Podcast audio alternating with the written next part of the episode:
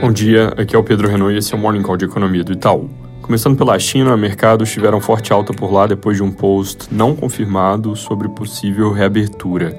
Importante acompanhar ao longo do dia se surge mais alguma coisa.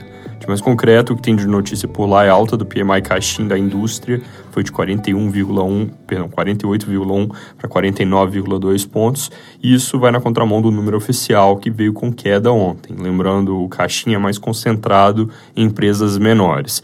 De qualquer forma, como ele ficou abaixo de 50 pontos, mesmo com essa melhora, ele indica economia em território contracionista. Nos Estados Unidos, o foco já é a reunião do FOMC amanhã, mas hoje saiu o JOLTS, que deve mostrar um novo recuo no número de vagas de trabalho em aberto, mas muito menos intenso esse recuo que no mês passado. Nossa projeção é menos 100 mil vagas, consenso é menos 300 mil. Na nossa conta, o recuo deveria ter um ritmo de cerca de 200 mil por mês até o início do ano que vem para permitir que o Fed pare de subir juros por volta de março ou maio. Então, se a queda vier em 100 mil mesmo, é um dado mais para o lado hawkish. Hoje sai o ISM industrial, que vem com base nas sondagens regionais. Ele deve vir com queda de 50,9 para 49,8 pontos.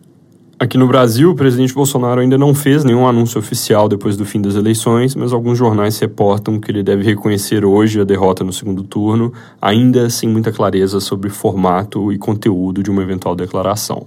Sobre o governo eleito que se prepara para a transição, ontem começaram a surgir reportes de que a equipe de transição pode ser chefiada pelo vice-presidente eleito Geraldo Alckmin ou pelo ministro, ex-ministro Mercadante, e hoje tem uma reportagem que vai na linha de que um tem que ser nomeado coordenador oficial, mas que na prática o presidente eleito pode escolher deixar mais de uma pessoa dividir o trabalho. Lembrando que o coordenador da transição em 2002 foi o Palocci, que acabou virando ministro da Fazenda, então o mercado vai ficar de olho em quem assume essa posição para caso o precedente venha a se repetir. O próprio nome do vice é cotado em algumas reportagens hoje para esse ministério, como já vem sendo há um tempo o Henrique Meirelles. A Folha de hoje também cita alguns economistas mais ou menos ligados ao mercado, mas dá destaque à vontade do Lula de que esse ministério seja comandado por um político, citando Alexandre Padilha e Fernando Haddad, que também já teve relatos de que iria para a educação, e o Wellington Dias, que foi escalado para comandar um grupo de trabalho que vai articular a nova proposta para o orçamento do ano que vem. Estadão também cita Rui Costa. Lembrando que a intenção é recriar os ministérios do planejamento e da indústria, então esses nomes valem em alguma medida para mais de uma pasta ou para funções em paralelo, como negociador político, ou mais específicas, como educação, no caso do Haddad. Também podem surgir outros correndo por fora, então por enquanto o melhor é aguardar maiores definições.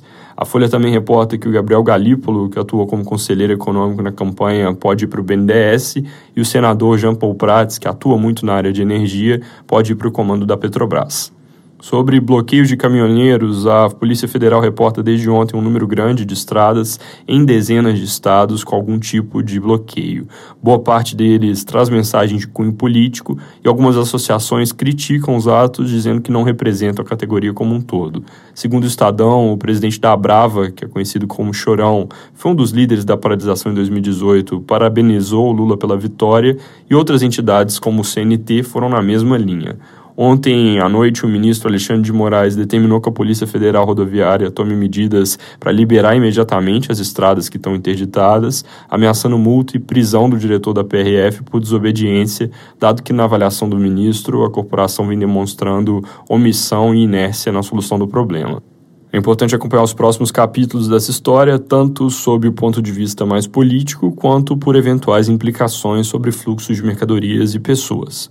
Mudando para a agenda econômica, daqui a pouco sai a produção industrial de setembro, ela deve vir com queda de 0,5% na nossa projeção, composta por um recuo forte e disseminado dentro da indústria de extração, parcialmente compensado por alta na indústria extrativa.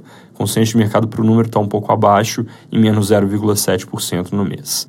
Para terminar, saiu agora há pouco a ata do Copom. O comunicado da semana passada não tinha trazido grandes mudanças, mensagem consistente com juros parados ainda por um tempo prolongado, e na nossa visão a ata não muda muito esse tom, só atualiza a avaliação da conjuntura com um pouco mais de detalhe. Como eu mencionei no dia pós-Copom, tem muita coisa acontecendo ao mesmo tempo e essa ata tende a ser dominada pelo fluxo de notícias, como foi o Copom da semana passada. É isso por hoje, bom dia.